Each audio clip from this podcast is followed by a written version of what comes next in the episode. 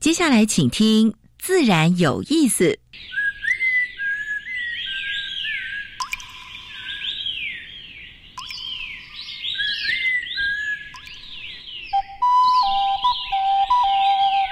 大自然是最能启发人心、最迷人的教室。透过鸟语、虫鸣，顺着山峰、水流，教给我们自然万物的盎然趣味与生命智慧。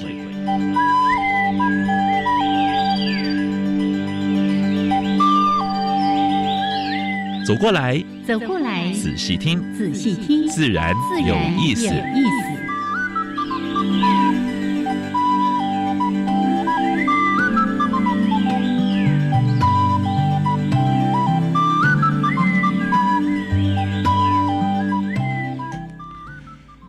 亲爱的听众朋友们，大家好，欢迎收听教育电台。自然有意思，我想平视。我是燕子，Hello，杨老师。现在还在过年，今天是最后一次，对不对？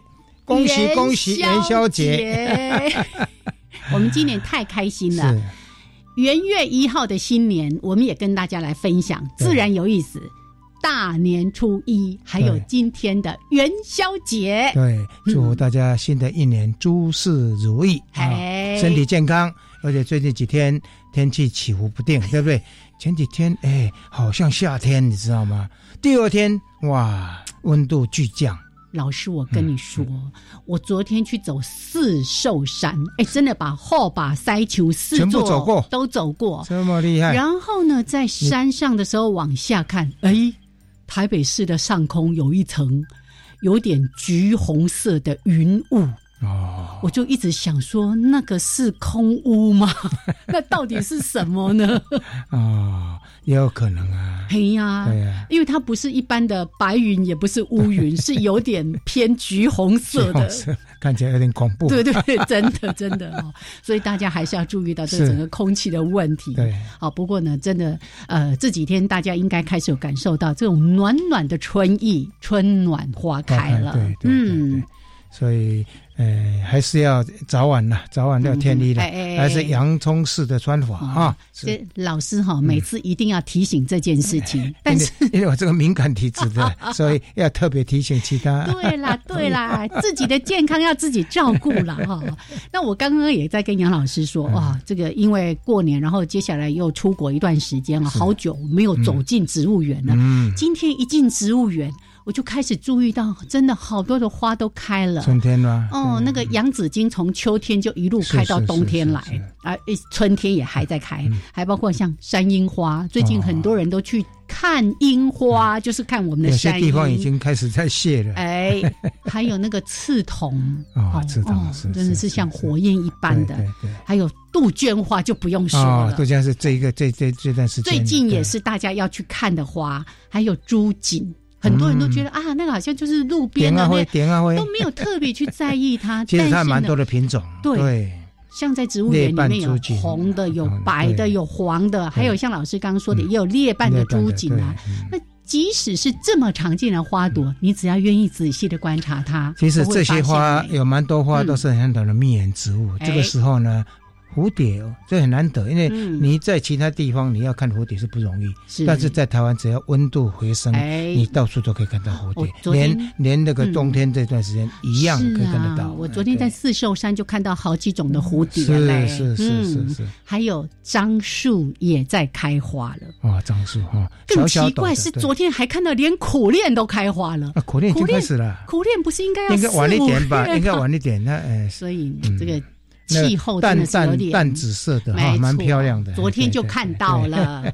好，来这个真的出去赏花，但是呢，也看到这些很奇特的，不该在这个季节开花，它也开了。暖冬啊，暖冬。嗯，好，来说一下今天呢，跟大家分享的节目内内容。第一个单元是自然，呃，大小事啊，把过去一个礼拜。哎，全世界跟台湾发生过的生态环保跟农业事，跟大家分享。第二个单元，台湾 special，今年我们要介绍的是已经绝种、濒危种，还有珍贵稀有的 这些物种。待会儿介绍一个很可爱，我希望它可以一直的生存在我们这块土地上。以前这种动物呢，以前这种动物呢，在台湾本岛都有，但是现在台湾的是大概都不见了。现在只有在外岛，在金门，哎，还卖个关子，还还那龟家呢，哎，在卡通上很受大家喜爱的一种动物 啊。OK，好，那今天的主题也非常的特别。对，我们今天要介绍黄瞳孔黄先生呢，他要跟我们介绍。哎，从航照图里面，嗯，所写的不可见的台湾，从航照图里面去去解释每一个地点，或者每一个事件，就是包括灾害啦什么这些事件，那一些图像，是。这是非常难得。上次我记得我们访问过管理好管所长，航照所管理好所长呢，哎，他们发表这本新书，我们吓一跳，哇，竟然写出来的是文学家来写这本书，哎，所以。怎么把文学跟这些影像呢做结合？那读起来呢，你如燕子所说的。越读越有深度，真的太有深度了，而且里面充满了故事性。是，那更重要是刚才提到的每一张每一张的这个航照图，其实它都是一个历史的对。一个记录哦。那呃，我我觉得非常非常佩服这位作者，他可以从一张航照图，然后去拉几十年的这个光时光的一些变化。我们怎么？我们等一下可以那个了解一下，说哎，他怎么从一个文学系的啊，文学研究所的一个学生，对，然后现在当然已经就业了，然后他能够跟 GIS 做结合，哎，这个连异异异业结合这是不不容易的，能够去解读这些图像，然后写出这么好，嗯，容易易读的这文章，哎。哎，非常不容易。OK，好，我们赶快来进行今天的第一个小单元——自然大小事。风声、雨声、鸟鸣声，声声入耳。大事、小事、自然事，事事关心。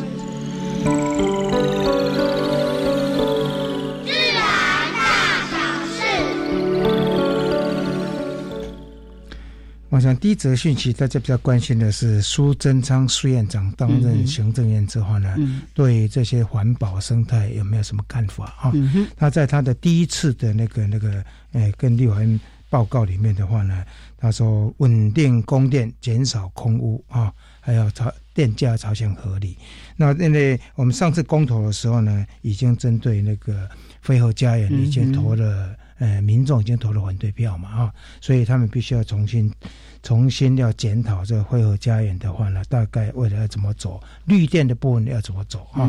还要包括火力发电，那时候，呃，公投的时候提到，每年至少要降低一 percent 的方式，逐年降低火力发电电厂的发量，因为因为火力发电我们知道它的空污是最严重的，没错，所以。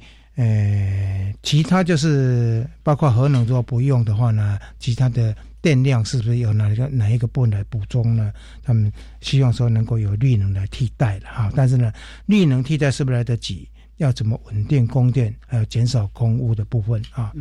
那对于核实啊，就是那个日日本日本核实的部分呢，反核实的部分呢，他希望说能够秉持 WTO 精神啊，跟日本政府继续沟通啊。所以这个部分的话呢，我们希望。呃，新的隔魁呢，能够对呃未来的这些电价还有这些安全食物的话呢，能给让大民众安心。没错，尤其是空屋的问题。是是刚才说的，在山上怎么一看，嗯，那一层到底是什么？还有另外的话呢，呃，猪瘟的问题，非洲猪瘟问题还是蛮受重视。最近呢，呃，我们的那个。关关税局哈，从从那个就是那个海关了哈，以前从越南旅客里面哈，也查出查出说有那个就是非洲猪瘟的阳性检体了哈，所以真的越南来旅客呢，要全面做 X 光。就是包括所提所提的，所以最近如果说在进关的时候呢，会比较慢，大家稍微忍耐一下，因为呃关关系到整个安全安全啊。对，所以另外的话呢，中国带猪瘟的这个肉制品竟然占它全国的市场五十 percent 呢，几乎你在中国买的一半的，大概可能这些肉品都有带猪瘟的，因为十大供应商包括呃比较有名像科迪啦、龙凤啦、金冠在内的，大概呢。嗯，检查出来有一半以上都都都有哈，都有那个非洲猪瘟的带源哈，所以这个部分的话呢，也是跟大家强调说，这个还蛮严重的哈，尽尽量不要呃不不是尽量就不要，绝对不要，绝对不要。我前两天刚出国回来，然后回来的时候我。同行小孩也一直提醒说：“妈妈，赶快再想一下，我们买的东西里面有没有任何含有肉的东西？还有包子哦，包子里面也有肉哦。”逐一逐一想三明治哦，很放心的回来了。好，还有呢，香香港哈，香港因为现在还没有猪瘟了哈，但是呢，竟然有人从中国走私宠物宠物猪啊，所以现在还呃今年猪年了啊，所以从中国进口什么麝香猪啦、黄金猪啦、黑白猪啦，那是走。是进去的，所以香港现在也是绷紧神经啊。另外，上海哈，上海因为它已经也沦陷了哈，上海整个也是会在猪瘟的，但是呢，他把死掉的猪瘟呢就埋埋在邻邻省村庄旁边啊，所以也造成那些村庄进进出出的民众一些抗议了，这是猪瘟的问题哈。那生态崩溃的前兆，哈，就是昆虫数量减少，包括蝴蝶、蛾类，这是最严重的。其实呢，在网络上我也看到很多网友在谈说，哎，过去看那个孙菇有没有？哎，孙菇以前蛮常见的，是，那现在真的要找孙菇也不容易。少见了。对啊，还有蛮多大型的蛾类，嗯，你说那个蛇头蛾什么之类的哈，那那那黄蛾啦，哈，还有长尾水青。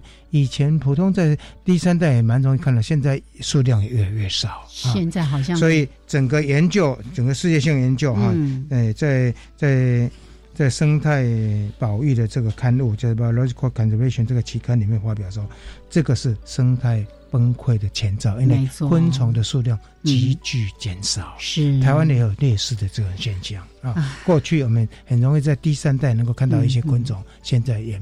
越来越少，没错，开发的关系啊。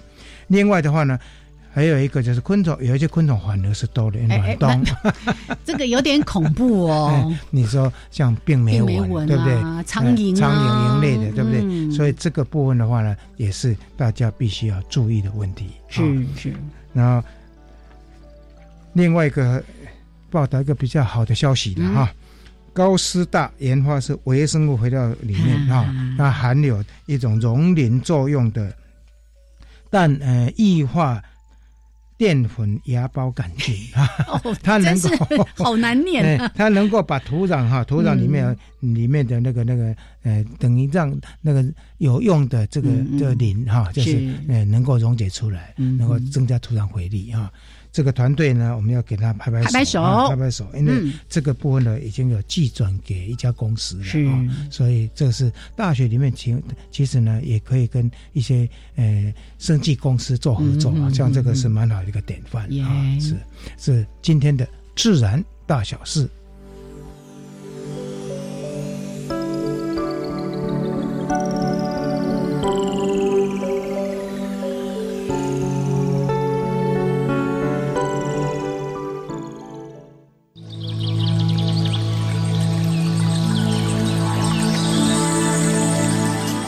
的地方找不到，别的地方看不到，别的地方听不到。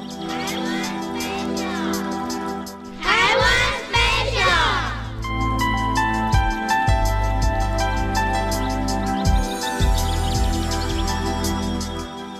好，现在时间是上午的十一点十八分，欢迎朋友们继续的加入教育电台，自然有意思。我是杨平世，我是燕子。我们今天所访问的是一个艺人，我之所以称他为艺人，但是个很年轻的。我们还要进行台湾 special 哦，有人直接要跳过了。哇，我有看一直看着他，因为我刚才一直跟杨老师说，我们要节省时间呐，尽量把时间给我们来宾。好，来赶快回来，回来，回来，回来。今天要介绍给大家的是水獭。哎，蛮可爱的动物，对不对？哎，这个是卡通影片常常有的动物。没错，那你如果在国家地理频道啦、Discovery 看到这个动物的时候，就哦，那身体软软的，对，长长的，现在都叫做萌啊，很萌的动物哦。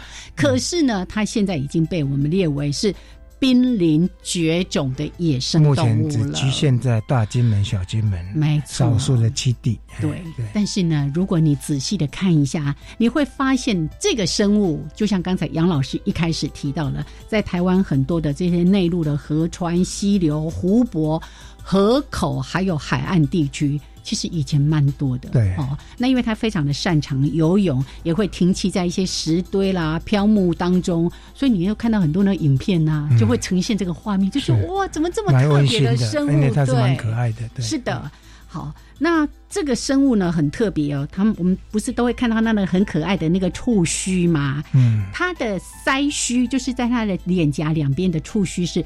非常的触觉敏感的，所以它有这个触觉的作用。然后呢，它就可以在一些泥水中啦、黑暗里面呢，就测出我的食物在哪里。哦，就是哎，那它吃什么呢？吃很多的，包括鱼、蛙、虾、蟹，还有其他这些水生的无脊椎的动物。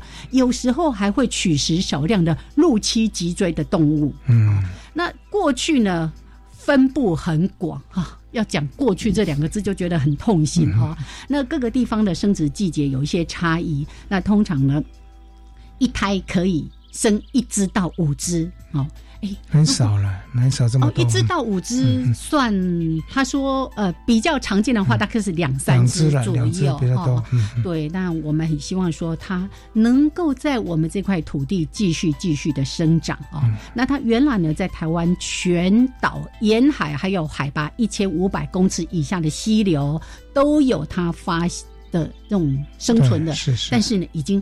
很多年都没有人看到在台湾本岛的，目前呢就在金门地区还有小族群的这个栖息。金门跟小金门哈，嗯，所以现在金门县政府也蛮重视这种动物了哈，因为过去因为开发的关系，有很多栖地被破坏，是，所以他们最近邀请动物园，嗯，动物园的专家，哎，去勘察几个地方，看看能不能把那个几个重要的栖地保护下来，然后回到它原来栖息的那样的环境，是是，因为呢，其实。为什么它在台湾本岛的数量会弱一些？甚至第三代我们开发水泥化啦，到处都水泥，然后皮塘这整治的工程的水泥化，让他们栖息的环境就因为这样子而被崩解、被破坏掉了。所以很多的问题真的不能够只是着眼在现在，未来。我们要好好的去考量，包括刚才提到了很多的工程，很多未来的一些问题，大家一起来思考。OK，来，今天呢，在台湾 Special 这个单元介绍水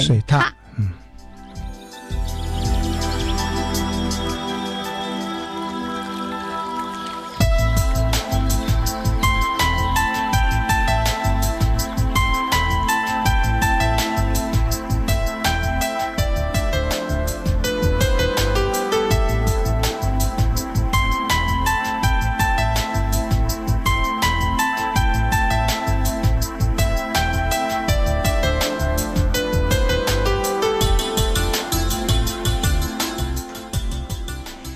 现在时间十一点将近二十三分，欢迎朋友们继续的加入教育电台。自然有意思，相平视。我是燕子，就是刚刚我所所说的。今天我们的访问的来宾是一个艺人，不是演艺人也，是一个非常 特特殊的、特殊的，而且蛮年轻的。我我吓一跳，我本来看这文章，我还以为是个老先生写的啊。老先生才有这个兴趣去翻阅那些老老的，因为他的文笔实在太好了，哎，所以，哎，我就蛮感兴趣说，哎。怎么有这样的一个的一一个人，他能够把这个影像，嗯，就是航测的影像，对不对？文学用文学的方式来做表述，是来赶快来欢迎我们今天的来宾黄同宏。先生，Hello，Hello，主持人好，各位朋友大家好。好，今天呢真的很开心哦。我们从过年前就一直期待要来跟黄同宏先生，跟所有的朋友们好好的分享这一本《不可见的台湾》。在第一章里面，它可见跟不可见，它有一个定义哦。是是，是不是？我们先请黄先生要先开宗明义吗？解释一下吗？是，当初会来定这样的一个题目的时候，其实一开始他切准的是。在农行所，它的一个任务发展里头，还有一段时期，它使用相当多的红外光底片，在做一些特殊任务的一个调查。它是一个不可见光的一个拍摄，但是它其实有一个更深的一层意思，就是过去航照，它对一般民众而言，它是不容易看到的。甚至我上一本著作所研究的是战时美军的航空征兆，那本质上面就是一个军事侦察的东西。那这样子的一个观看，它如何在现在这个 open data 的时代为全民所认知？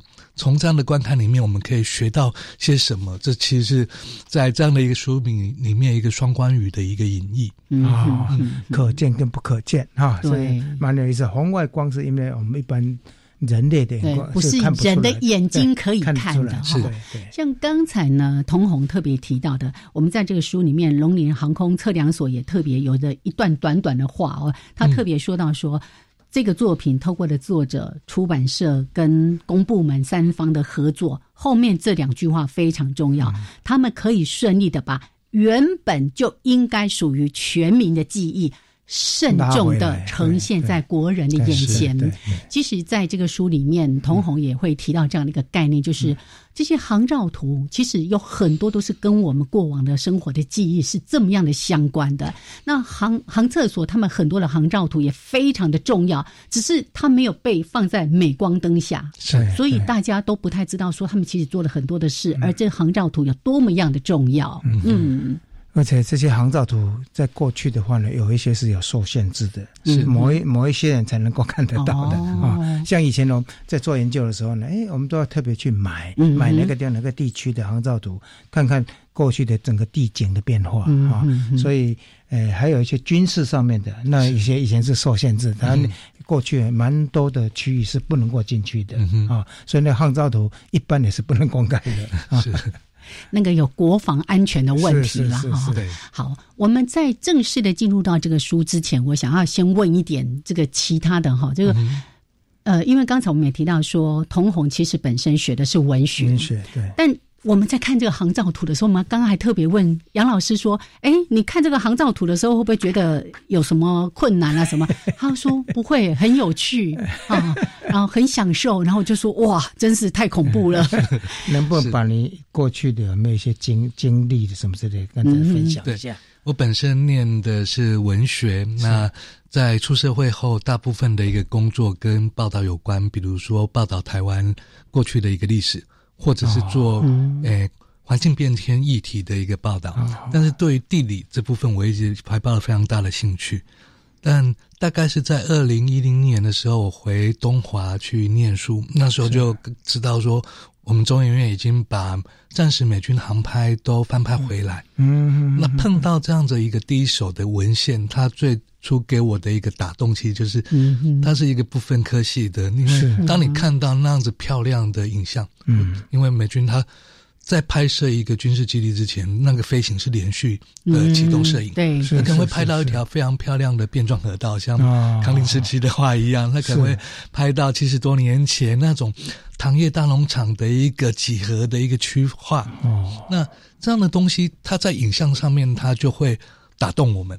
那它也跟我过去所经历的一个文学美学的一个训练有关。我们会想去理解说，它是在哪里？嗯嗯，为什么它会打动我？嗯，那是什么样的力量形成地景上这一些责任的一个形状？不管是河道还是根区的几何划分。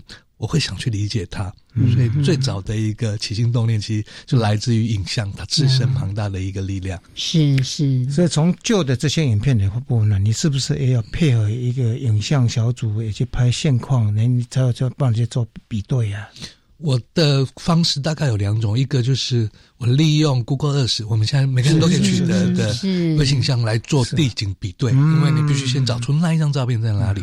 那第二个，我会到现地去视察，因为很多地景它已经消失，当时候的一个成因，如果你文献没有办法取得的话，你得去现场，你可以去丈量一棵树的一个树围，你可以去做口述访谈，用各种方式来接近过去的发生过的这些事情。是，所以这个书的撰写还不只是关于航照图的解读。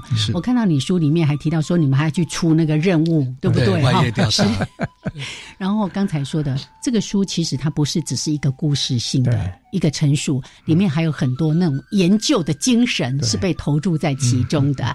好，我们待会儿呢，再继续的跟黄同宏先生跟大家来分享不可见的台湾。我们从这些影像当中来看到更多台湾这块土地的故事。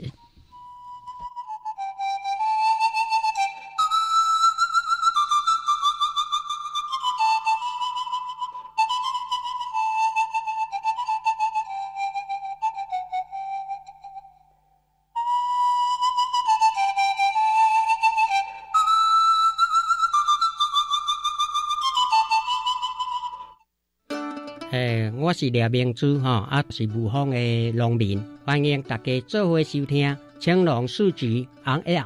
务农之后，我觉得身体变很好哎。之前坐办公室的时候，我超容易生病。现在农夫他得不断的学习，才能够符合现在的需要。比方说，你要用有机栽培，那怎么栽培？把蒲门加进来，把自然农法，把环保的元素加进来，那这可不是一个。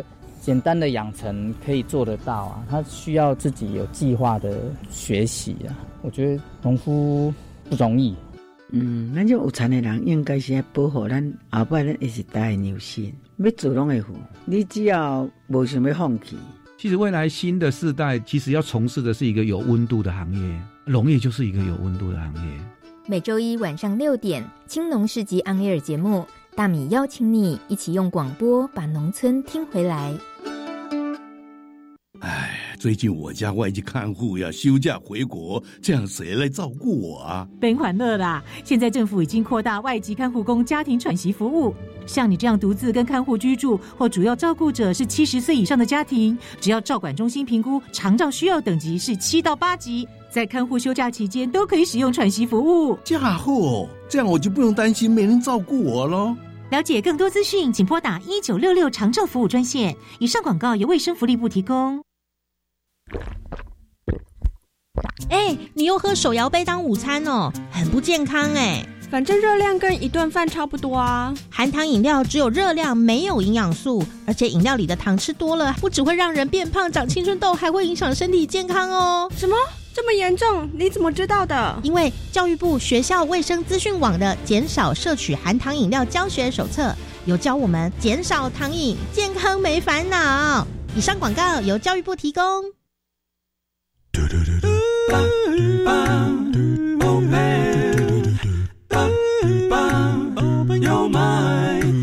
Open your mind，就爱教育电台。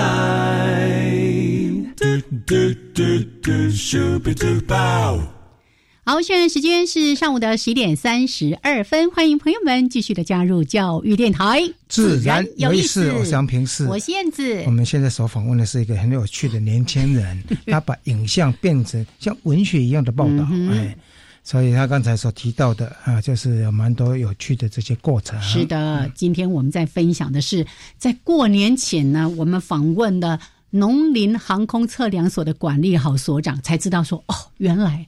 他们有这样的书籍的出版，就迫不及待的赶快跟来宾呢，我们的作者做联系。今天终于有机会跟大家来分享《不可见的台湾》，黄同宏先生。好，刚才呢，其实呃，同宏有特别提到说，哎，是在这个就业之后呢，开始有了一些对于这些航照啦、地理啦等等的这些主题领域的一些接触，所以我们在看这个航照图，我们觉得好难去解读哦。我相信你从这个。百万张、八十万张的航照图里面，你怎么去挑？对，然后怎么去解读？怎么去撰写这些相关的故事？我我相信是相当有难度的。嗯，其实这呃这本书的一个它的制作的前提，它有一点就是把所有的底片都读过。嗯，那这过程其实我很快乐，因为我希望用读不完。那可是同仁们就会很紧张，我们要怎么在有限的时间把它完成？所以，其实，在读。档案的过程，它其实就已经是我们所里面的同仁齐心协力，把所有的档案底片罐前后几次数位化。因为有时候最早的那批书啊那个光碟可能已经坏鬼了，嗯，想办法把每一个找得到的影像都找出来。嗯，那因为这样的一个过程，才有办法去顺利的把所有底片都读完。这是我这这本书研究的一个前提，就是面对航照，航照本身是一个用今天的话语来讲，它是一个大数据的一个形态。一张照片它可能就只有就已经有八百枚的一个答案，更何况是八十万张。那你很难先预设说我要看什么，要去挑选。那那可能是我们一般习惯的作业。我本身要做什么研究，那我想要看什么东西，我去农行所买一张图。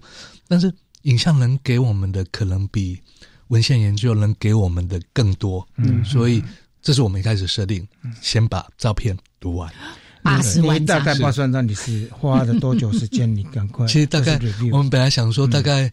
八个月才能完成，后来四个月就完成了。哇，对，那你本身是有 GIS 或是包括地理学方面的，还有影像方面，你有这个部分的训练吗？有，怎么这么快呢？你能不能告诉我们的？我那我这是我一直觉得非常好奇的地方。因为事实上，影像这部分，在我过去的媒体生涯，我们得常常做一件事，就是图片编辑啊。你要先是以以美学的角度去挑选一张航照。接下来是你需要去编排它，用影像的一个节奏来传传述一个故事。是那对于这样子的一个，因为它本身就是我工作的一部分，所以我那种我是那种非常投注于，只要看到有一个历史影像库的一开开启，就敢不眠不休的把它读完。是对。那最开始的部分也是，就是因为这样子长久的训练，所以呃，当我跟同仁一块出差，他们就很压抑我们。搭着飞空照机、航射机飞上天，那我从舷窗看过去，我就直接说：“哎，我们现在飞到新水溪，我们现在飞过了雪山。”然后他说：“你怎么做得到？”我说：“我每天在转 Google Earth。”我看，我看你的头脑里面好像 就是有这个地图，一个 map。可是前辈们其实更厉害，那些空照室的同仁，他们作业的时代还没有 Google Earth，他们是看地形图，看着等高线本身，他就能够去还原一个真实的一个棱线或山峰的一个景貌，那那更是杰出。我在书里面看到你有有一个小小的段落提到说，因为你是台中大甲人嘛，你那个 飞机飞过的时候，他说：“哎，我还从那个车那个飞机。”窗这边跟我的妈妈挥挥手，然后下飞机马上打电话回家。真的，那这里面有蛮多的地点，但是也有蛮多的事件，甚至一些灾害的陷阱、现场啊。那大概都是用蛮短的一个文字，一篇的话大概多少文字？哎，不超过不超过不超过五百二十，对不对？所以每一篇的话呢，你只要看过那个影片，再读这个文字，你会觉得说哇。蛮温暖的，嗯，是，好，所以呢，也透过这一张张的航照图，真的可以诉说很多的故事，甚至刚才说的，哎，看到航照图，它到底可以呈现些什么？这也是我们很多人很想要知道的。它不是只是一个记录。对，它是非常有功能性的哦。那当您在读这些这八十万张的 航照图的时候，你有没有稍微归纳出来这些航照图可以做什么用？我们可以得到什么讯息？这大概可以从我的上一本开始去提。嗯，就我去读美军的征兆，它是它只有一个目的，就是军事。是，但是我们却可以从过往的这一些照片里面读出与当时不一样的功能。我的书名叫《反转战争之夜》，是是，因为我们要。用不同的视觉方式来研究这一批档案，嗯，比方说，我那一批材料，我认为说，它对于台湾的灌溉发展、聚落纹理的变化、是是河川的变貌、河川变貌，然后空城市空间的重组，是。还有暂时的伐林，以及最重要是那个集团遗著，嗯，他对于这几个研究课题，他都有非常大的一个你这本书价值，也有提到几个，对，那其实延延续性的。进去的，然后。到了我终于如愿以偿可以来读农行所这批材料的时候，有些研究它自然是延续的。可是农行所它作为一个成平时期的一个航空测量机构，它其实承载的本身就有很多任务。像我刚刚提到这些红外光片。它可以用稻产的用来做稻产估算，是用来做甘蔗的遥测，可以用来监控农林病害，比方说虫财线虫。哦，是。那可以用来做农灾调查。对。那那立风灾或呃八七水水灾或什么样的天然灾害过后，他们总是第一时间出去来记录这样子的一个灾情的变化。森林火灾以及它随着台湾社会的变迁，它甚至还从七零年代其实就开始，但是到九零年代很长时间的做中大公害敏感区域的监控，利用航测来这样子鉴定公害的一个成因跟影响。那这还只是一个当下的目的。对于这样的一个书，因为因为我们出来就开始遇到读者，碰到读者。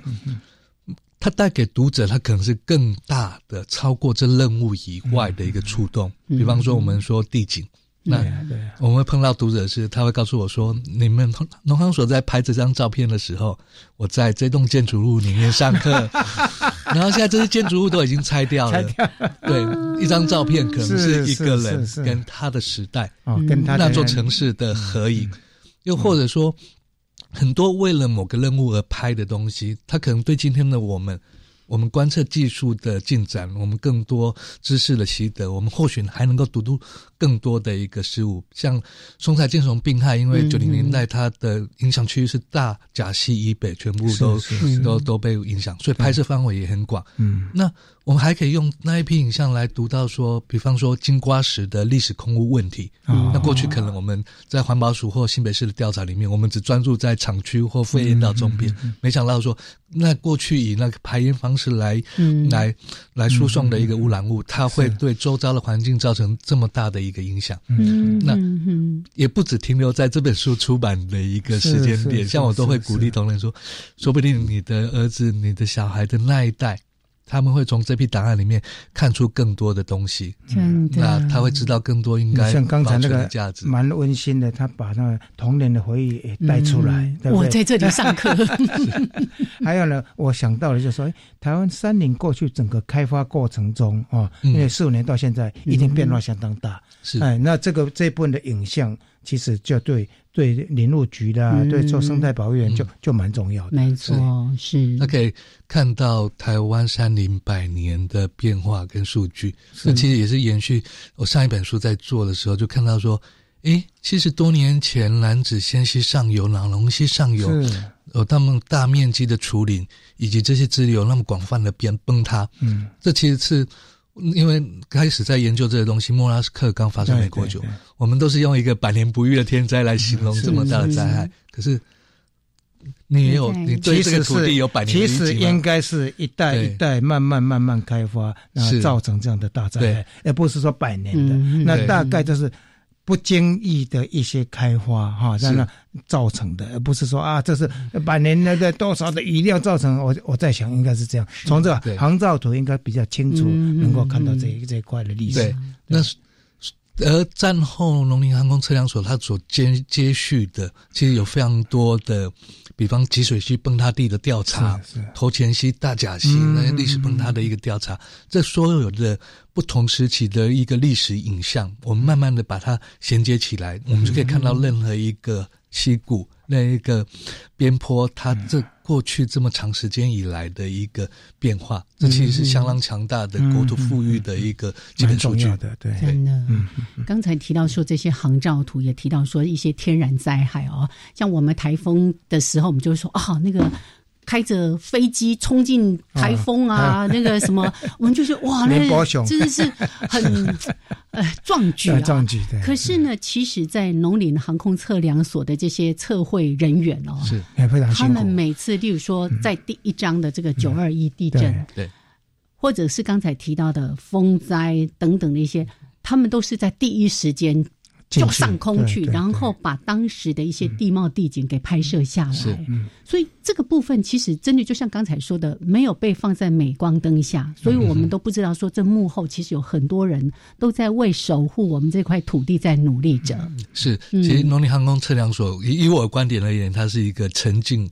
的记录者的角色，他本来就不说话，但是对，但是又很重要。对，这么多年以来，他不断的一个记录，尤其在重大灾害的时候，他飞上天际，而且不只是飞上天际，那同时之间是地勤人员，然后诶立体制图课的人员、调查课的人员，所有人都得出动，然后他们去用最快时间去描绘出崩塌地的范围、确切的数量。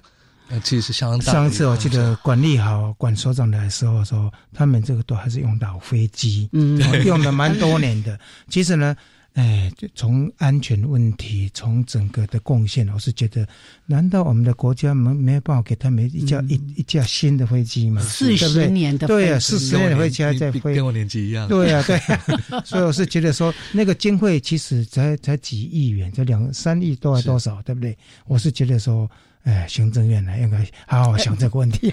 希望有人听到哈。好，我们待会儿再好好的来说说这个故事。包括呢，刚才在录音之前呢，我就跟童红说，我一开始看他第一章的一些文字的时候，我就真的是头皮发麻。一整个过程是这样的状况，把那一篇文章读完的。我们看到，真的，那些航照图是非常有力量的。好，我们先聊到这边，稍微休息一下，一小段音乐之后再回来跟大家来分享不可见的台湾。这里面其实有很多我们见证过的历史。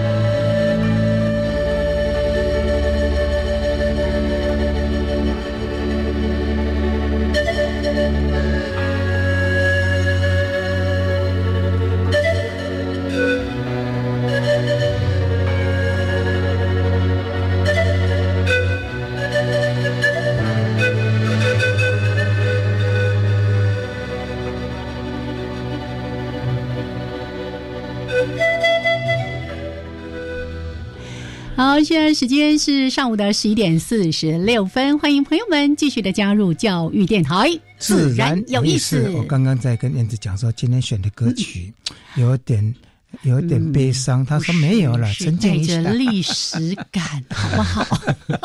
好了，今天呢，我们在主题时间真的非常的荣幸，有这个机会跟大家来分享。不可见的台湾这本著作，然后作者呢是我们的黄同宏先生。那龙宁航空测量所这边真的是好多好多幕后的英雄隐身在这里。对，当然。智商最高的没有没有声音的这一群人，沉浸的记录他把台湾哈过去哈这四十四十几年来的这个影像呢，最做的最忠实的记录。是。现在中国有一个文学家哈，能够哎把这八十万张好好读过之后放在脑袋里面呢，一个点一个点很重要的点，不管是历史点或者地理的地理地理的重要点，把它写出来。每一篇文章都不会超过五百二十个字，是，所以都是蛮震撼的图片，跟令人就是蛮窝心的这些文章。好，来，刚才说到第一张图九二一这个灾后的时候的拍摄到哦，真的是那个当时我我相信很多人那个真的记忆犹新哦，看到整个山林的破碎。那童红在写到这一张图的时候。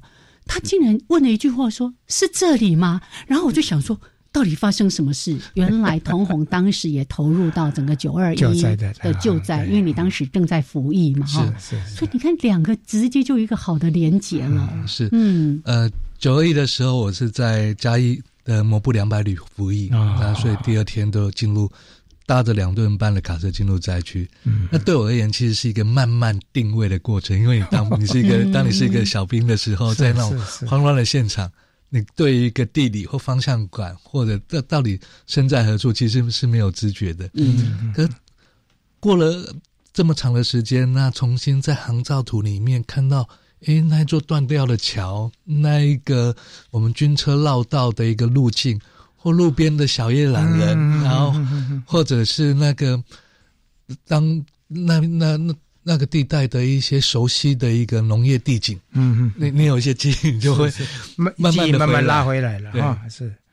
所以我看到那个九九峰哈，是。九九峰整个那个包括那个壳子哈，就是外面的整个都都散掉嘛，对，这边光秃秃的啊，对。啊，当然这个部分的话呢，现在慢慢慢慢有一些绿绿意出来了，是，所以像这些都可以好好去写哈，就是从呃这个从这从那个灾祸到现在慢慢慢慢富裕的整个过程啊，你有没有有没有特别的一个一个一个感触或什么？它它是一个两个方向的，比方说，嗯，最大的一个感触是我们会看到从。赫伯台风以来，这样子的一个灾害调查就越来越频繁，尤其是九一大地震。是是。但是这个灾难并没有因为只在地震之后结束，嗯，它其实不断不断的一个，我们说凌迟，对，那你知道它它会发生，你会看着它发生。那同时之间，你也会知道说，在这几次灾害期间，人们仍然是想方设法要重建那条路，要快速的通车。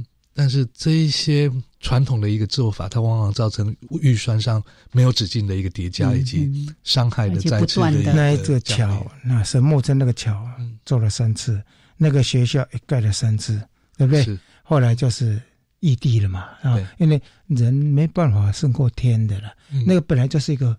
被被刮出一个大河道，你怎么可能在那个地方又又重建？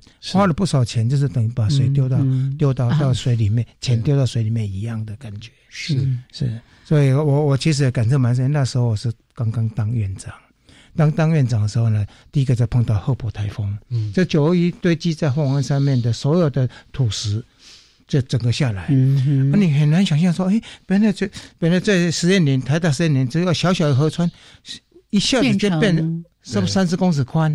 哎，我们的建筑物整个就是河边的建筑就就就就垮在里面。哇！哎，那时候在想说，哎，如果我们那时候凤凰山没有那一片那个那个那个造林，就是那个柳山的造林，那我想整个鹿谷恐怕都夷为会更灾害，对呀，灾害更严重了。是好，所以每一张图。其实我我相信不同的朋友们在看到这些图的时候，会跟你产生不一样的连结，或者是产生的这种心理的荡漾是不一样的。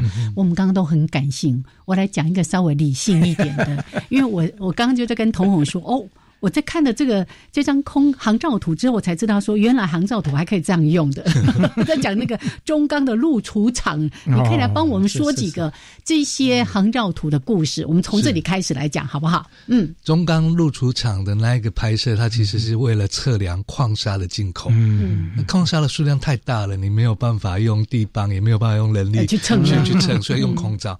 那我们看到了一张照片，它我们看到是平面的影像，但是。其实航空测量，它的照片与照片之间，它都会有百分之六十以上的重叠，嗯，左右航线也会有百分之三十的重叠。这个重叠，它其实在立，它就可以做成立体相对，嗯，所以我们透过立体镜，我们就可以看到地面景物的高度或深度，呃，这就是立体测量的一个原理。在当代，这个技术叫做数数位数值地形模型，模型对。那其实七零年代。那个航空测量所的人就已经用这样的一个技术来来进行嗯大量的一个物物资的一个计算，对，还有包括那里面也提到，就是每一次风灾之后怎么去勘察那个损失的估计面积在哪里，因为这政府要做补助的话，也要必须要有一个凭证啊，所以这个部分的话呢，是不是你在照片里面有有蛮多张有这样的故事的？哦，对，因为也。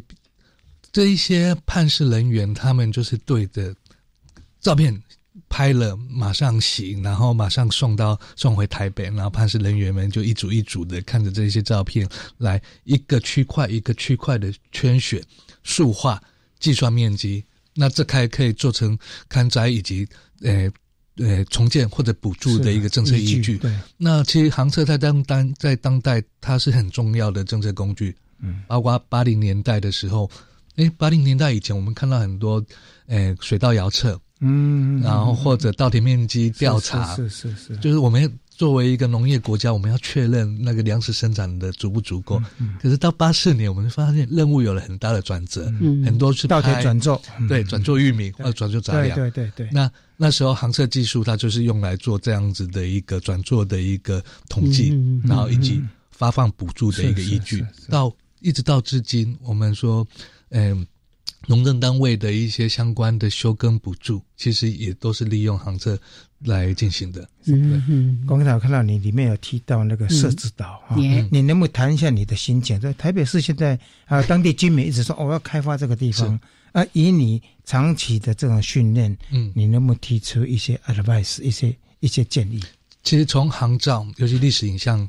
里面对我而言，读到最多的就是河川。嗯，那从一个大的范围，我们可以看到说，日治时期西部的几条大河都陆续完成主体，本来的冲积扇都被压成一条。对对。那东岸的，尤其是华东地区的，是五零年代、六零年代慢慢的一条条消失。我们现在看不到一个原始的一个冲积山的状态。嗯。那淡水河它的故事也很不一样，就是。我在美军航拍的时候，我们还可以看到淡水河出海口还有一个浮现岛啊，浮现岛，对它，它是一个 浮复地。那同样的地质条件，同样的状况，同样的土地利用，上面都是汉族了。设置岛，还有福州，板桥福州，对对，那福州它的地名也跟福建是一样的。嗯，那这一些福建不见了嘛，对不对？对，福建因为战后的，比如说石门水库的完成，然后或者是。淡水河核心的一个很大量的砂石槽开采，它慢慢缺少了一个你累积的对材料的一个补给，所以它就消失了。那但是其他的两座岛，它就被我们用围起来，围起来，然后做成哎合一住宅，做成高楼，现在做成生态的一个一个大的岛屿的一个开发。那可是这样子的一个限制，它其实都在在的限制。成一条河，它本身能够宽流的、能够滞洪的一个空间。嗯，那其实最大的一个触动还是看了这些河流，或者看了这些传统的农业地景。因为传统农业地景它会有起伏，会有郡道，水道旁边还会有种植的一些杂木。嗯，它一片一片被推平，那是在读这些影像的时候最大的一个。触动就是，如果在下一代或者是我们那传统上面会有一个慎终追远，会有一个祖先的概念。怎么办？哎，如果我阿妈，我阿妈是汉西人，是，他现在他他能够。在灵，他灵魂能够找到他的家乡吗？就是我们已经把土地彻底的都改变了，是是，整个地景地貌都不一样了，真的就是沧海桑田哦。所以我在想说，如果更多的研究生能好好利用这一批哈，你说八最少是八十万张的这些航照图是。啊，然后呢，或者说更多的文学家像童梦一样啊，来解读这个所有的，对，这可以活用的部分太多太多了，而且能够提出很多 advice。是施政者一个蛮好的一个一个参考，一个一个决策的一个借鉴，对不对？